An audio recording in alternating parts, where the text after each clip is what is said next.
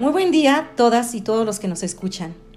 Estamos en la primera emisión de Gato Encerrado, programa dedicado a las reflexiones en torno a la cuarentena.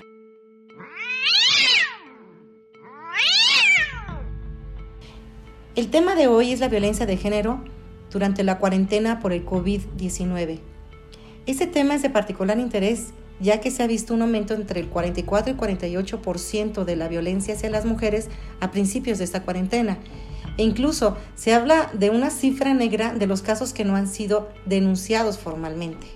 Antes de empezar con el tema, tenemos que cuestionarnos qué significa la violencia de género. Primero, cabe decir que esta es definida como cualquier acto violento o agresión que nace de una situación de desigualdad en el sistema de relaciones de dominación. Esto quiere decir que hay una desigualdad de poder entre el hombre y la mujer que se repite con el tiempo. Otro concepto para retomar es la violencia doméstica, la cual se centra exclusivamente en la unidad familiar y doméstica entre parejas o exparejas. Esto se puede expresar a través de diversos tipos de violencia contra la mujer, tales como la violencia física, psicológica, sexual, económica o patrimonial. Las formas de violencia de género más comunes no se presentan necesariamente a través de las violencias mencionadas anteriormente, sino que se manifiestan mediante los famosos micromachismos, los cuales son entendidos como las muestras de violencia en la vida cotidiana que relajan las actitudes machistas de forma tan sutil que generalmente pasa desapercibida, pero que esconden detrás la desigualdad de las mujeres respecto a los hombres.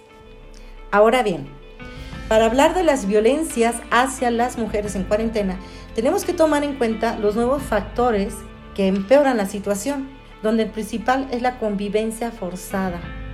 Al vernos obligadas a permanecer en casa, eso puede generar un reforzamiento de los estereotipos de género que buscan imponer roles preestablecidos hacia las mujeres.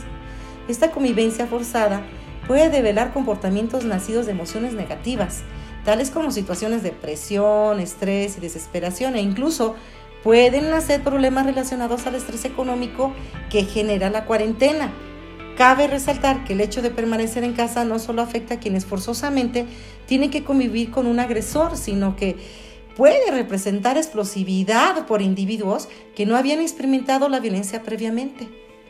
Las colaboradoras de Gato Encerrado realizaron una encuesta en el estado de Puebla sobre las afectaciones de la cuarentena sobre la convivencia familiar.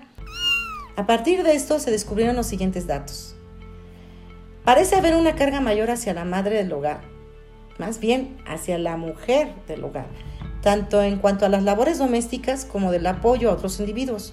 Un 47% de las personas encuestadas señalaron que la cuarentena ha afectado de manera grave la dinámica de la familia con relación a problemas como pérdida de empleo, disminución de salario, insuficiencia de equipos electrónicos en casa para el trabajo o para la misma realización de tareas escolares.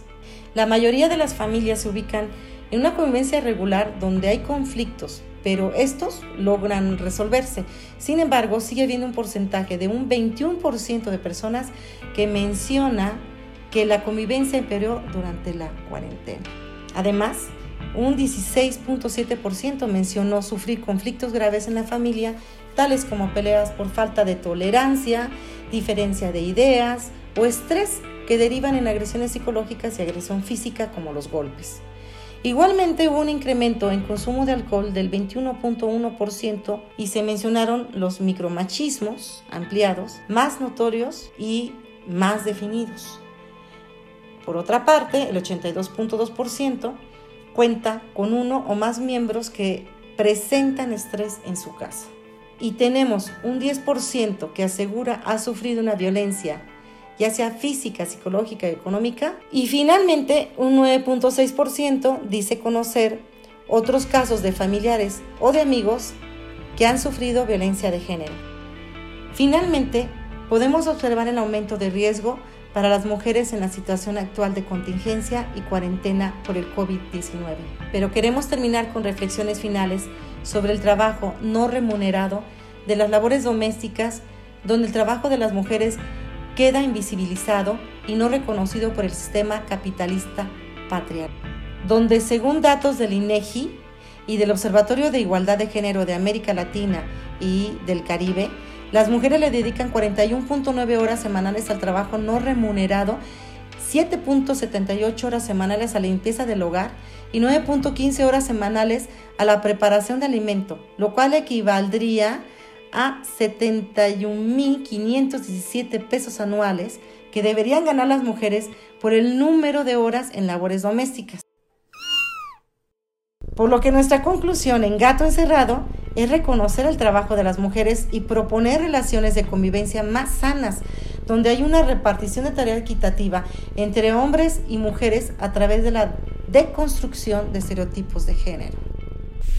Finalmente, en caso de que hayas sufrido algún tipo de violencia, te recordamos que puedes recurrir al Instituto Municipal de las Mujeres marcando el número 222-240-1690 al Centro Estatal de Justicia para las Mujeres en Puebla con el número 222-426-5419, al DIF municipal para ayuda psicológica al número 222-214-0000, a la Agencia Especializada en Violencia de Delitos Sexuales y Víctimas de Violencia Intrafamiliar al número 222-402-6831 o buscar en las páginas de Facebook a las organizaciones no gubernamentales tales como Colectivo Construyendo Equidad o Justicia Ciudadana Puebla o también Reconstruyéndonos como Mujeres.